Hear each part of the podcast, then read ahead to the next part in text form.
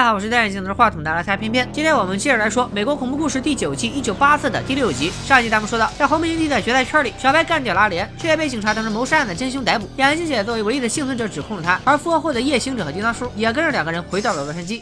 可能是被小白吊打了两次，很不爽。回到洛杉矶之后，夜行者立马就开启了杀戮模式，短短一年的时间就杀害了十一个人。给他当助手的叮当叔看不下去了，他本来就不是个杀人狂，现在眼睁睁的看着夜行者滥杀无辜，自己却无能为力。秉承着眼不见心不烦的原则，叮当叔决定退团。但是请魔容易送魔难，夜行者提醒叮当叔，要不是撒旦出手，你现在还在红木营地里躺尸呢。现在认了撒旦当爹，就得好好替咱爹办事儿，光吃不练白拿好处。有你这么当儿子的吗？夜行者一番话，把叮当叔怼得哑口无言。主动退团的路子行不通，他只好换一招。夜行者早就上了通缉名单，于是叮当叔趁着他去商店买东西的时候，向路人透露了夜行者的行踪。热情的洛杉矶群众立马给夜行者送进了警局。偏偏之前在图文里给大家科普过，夜行者的原型理查德·拉米雷兹，在现实中也是一九八五年在洛杉矶的郊外被围观群众抓获。就是说，在这场全民抓犯人的活动中，美国警察倒成了旁观者。看到夜行者进了局子，叮当叔也终于如愿以偿，逃出了夜行者的魔掌。比起夜行者和叮当叔在洛杉矶稳稳当当，眼镜姐就风光多了。时间来到了一九八九年，从红木营地回来之后，眼镜姐用亡夫留下的遗产，用极低的价格买下了洛杉矶许多凶宅，把他们改造成了主题公园。借着一九八零年美国房价大规模上涨的东风，眼镜姐发了一笔横财，而且还再婚了。她的新一任老公也是咱们的老朋友，居然是被她亲手捅死的特长哥，这是咋回事呢？原来当年在红木营地里，特长哥侥幸躲过了致命伤，捡回了一条命。但他知道眼镜姐有钱有势，就算去告诉警方事情的真相，也很难给他定罪，不如趁此机会敲他一笔钱。于是特长哥开门见山的跟眼镜姐谈条件，给我一笔钱，让你去开眼，只要钱到位，你就能脱罪。眼镜姐听到特长哥的条件，表示别说钱了，我人都可以给你。说着就要跟特长哥结婚，这是为啥呢？在这里给大家科普一下美国法律的配偶特权，其中一条叫做配偶作证特权，或者配偶免疫特权。通俗点讲，就是一个人犯了罪，这个人的配偶觉得他的指控是无效的，所以眼镜姐才会逼着特长哥和自己结婚，让红木营地的秘密烂在他的肚子里。特长哥也没想到眼镜姐居然来了这么一波骚操作，本来就想要点钱，结果还捡了个富婆。两个人结婚之后，开始频繁的上电视做采访，树立模范夫妻的人设，看着电视里虚伪的自己。特长哥气不打一处来，实际上在大众眼里，他不过就是个吃软饭的男人。眼镜姐从来不让他插手自己的生意，只把他当成一个很好用的成人玩具。气得特长哥整天想着要离婚。这天，眼镜姐正准备玩玩具呢，助理突然上门带来了一个好消息：小白被警察带回洛杉矶之后，立刻以谋杀罪被关进了监狱。他进行了多次上诉，却都以失败告终，最后被判注射死刑。在执行死刑前的十天，小白被关押进专门收容重犯的监狱。一定是特别的缘分，他在这里居然见到了夜行者。仇人见面，分外眼红。夜行者嘲笑小白目前的处境：你反杀技能再强有什么用呢？现在还不是在监狱里吃牢饭？等死！小白无力反驳，自己上诉失败，等待他的只有死刑一条路。就在小白在牢房里准备接受自己命运的时候，脑海中突然传来了夜行者的声音。我们都知道夜行者是个挂逼，这个人能无限复活，一个小小的监狱怎么能关得住他呢？原来夜行者觉得小白很有杀人的天赋，又身披主角光环，自己两次都没有干掉他，所以想拉拢小白入伙。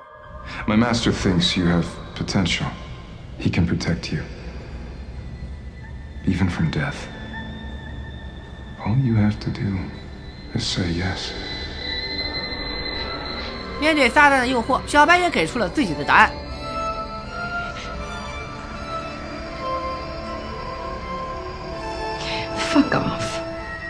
小艾不想为了活命成为一个没有道德和法律约束的杀人魔鬼，自然就拒绝了夜行人的请求。镜头转到红木营地这里，当年这个营地就已经被眼镜姐买下，现在被改造成了以谋杀为主题的公园。这时，一个路人正在拍照，他来到码头，发现了正在晒太阳的阿莲，孤男寡女码头相遇，小伙子自然以为是迎来了一场艳遇。You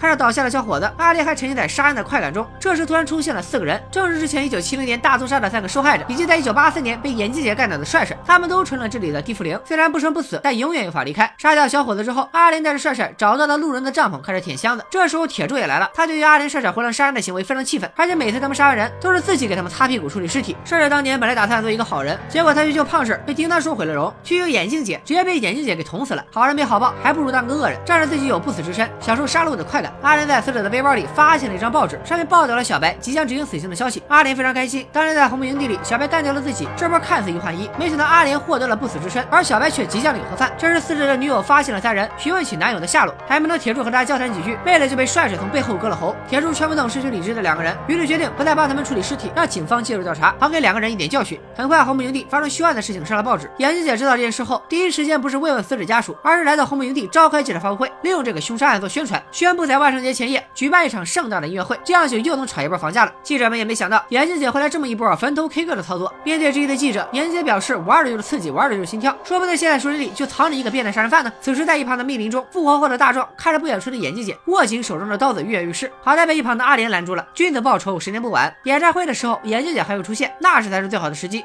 不久之后，叶星哲的情人也来到了监狱探望他，还带来了眼镜姐准备在红木营地开演唱会的消息。因为主唱嘉宾 Billy Idol 是叶星哲的偶像，这个 Billy Idol 历史上确有其人，当初是著名朋克乐队 Generation X 的主唱。一九八一年乐队解散后，他只身来到纽约，之后他的专辑《Rebel》要受到狂热的追捧。到了一九八五年，这张专辑仅在美国就售出两百万张，他也一跃成为摇滚青年的偶像。叶星哲知道了红木营地即将举行音乐会，还有自己的偶像参加，他会采取怎样的行动呢？与此同时，执行注射死刑的日子到了，小白被押往注射室，夜行者继续安利自己的干爹撒旦，小白依旧以中止回应。看到小白即将被处以死刑，夜行者回到牢房开始发功。他在监狱的地上用鲜血画出这个倒五王星，在中央放上报道红木营地音乐会的报纸，随后再在一旁向撒旦索求力量。这里简单给大家科普一下，这个仪式叫黑弥撒，与正统天主教的弥撒互为对立。实际上，黑弥撒也并非撒旦教发明，同样是基督教杜撰的产物。黑弥撒最早是来自十四世纪的法国，那会儿圣殿骑士团富可敌国，法国国王菲利普四世忧心忡忡，为消灭这股势力，菲利普普四世决定动用教会，随后教会便给了这些骑士一系列莫须有的罪名，从而制衡骑士团的势力。回到剧情，夜行者做法难道是要救小白吗？在注射室外，眼镜姐和大壮哥也来到现场观刑。面对指控自己的眼镜姐，小白向他发出了诅咒。I have committed no crimes. I am and always will be innocent. And you are gonna burn for wanting to watch me die.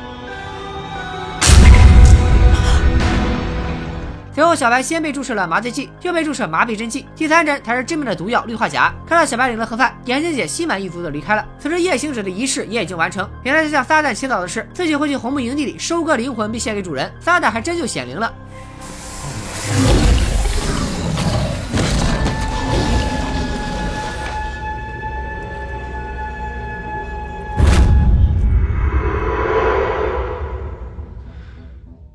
狱警给夜行者打开了牢门，夜行者就这样大摇大摆的离开了监狱。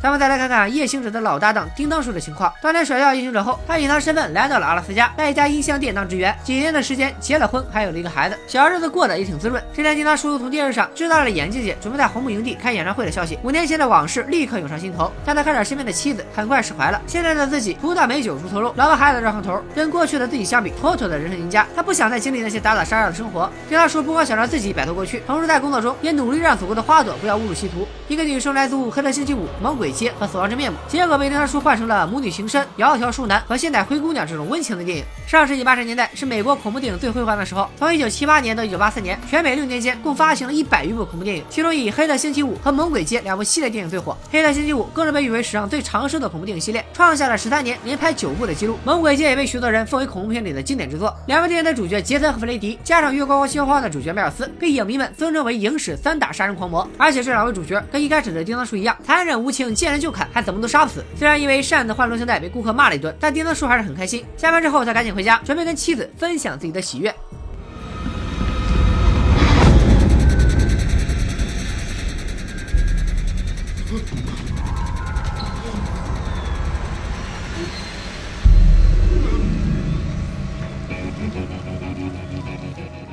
随后，叮当叔找到了还在哭喊的孩子。婴儿车放着一张报纸，上面用血写了一句话：“撒旦会来复仇的。”叮当叔翻到报纸背后，上面报道的正是红木营地举行音乐会的消息。果然，编剧不会让大杀器叮当叔安心过日子。根据婴儿车里留下的字条，叮当叔的老婆八成是夜行者杀的。作为撒旦的门徒，夜行者拥有各种外挂能力，还能看透人心，估计找到叮当叔的家人也不难。叮当叔只想隐姓埋名过平淡的日子，但自己的妻子却因此而死。看着婴儿车里的儿子，叮当叔决定用自己的方式去保护他。他把儿子托付给了自己的小姨子照顾，然后披挂上阵，走上了复仇之路。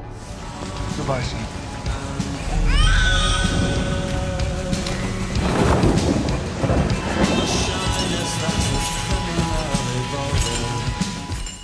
本集最后，我们再把镜头给到小白这里。小白的尸体被蒙面的神秘人推到了另一个房间，看着已经咽了气的小白，神秘人又给他注射了一种药物，居然让他奇迹般的苏醒了。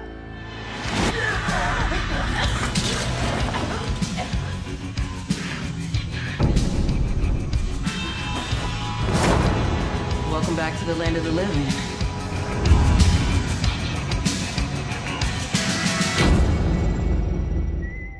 以上就是《美恐一九八四》第六集的内容。所有角色准备重新在红木营地集结，看来下一集即将再次上演营地大逃杀，重出江湖的叮当叔和死里逃生的小白要如何向他们的仇人复仇呢？本期视频转发过两千，下周继续为大家解说《美恐一九八四》的第七集。拜了个拜。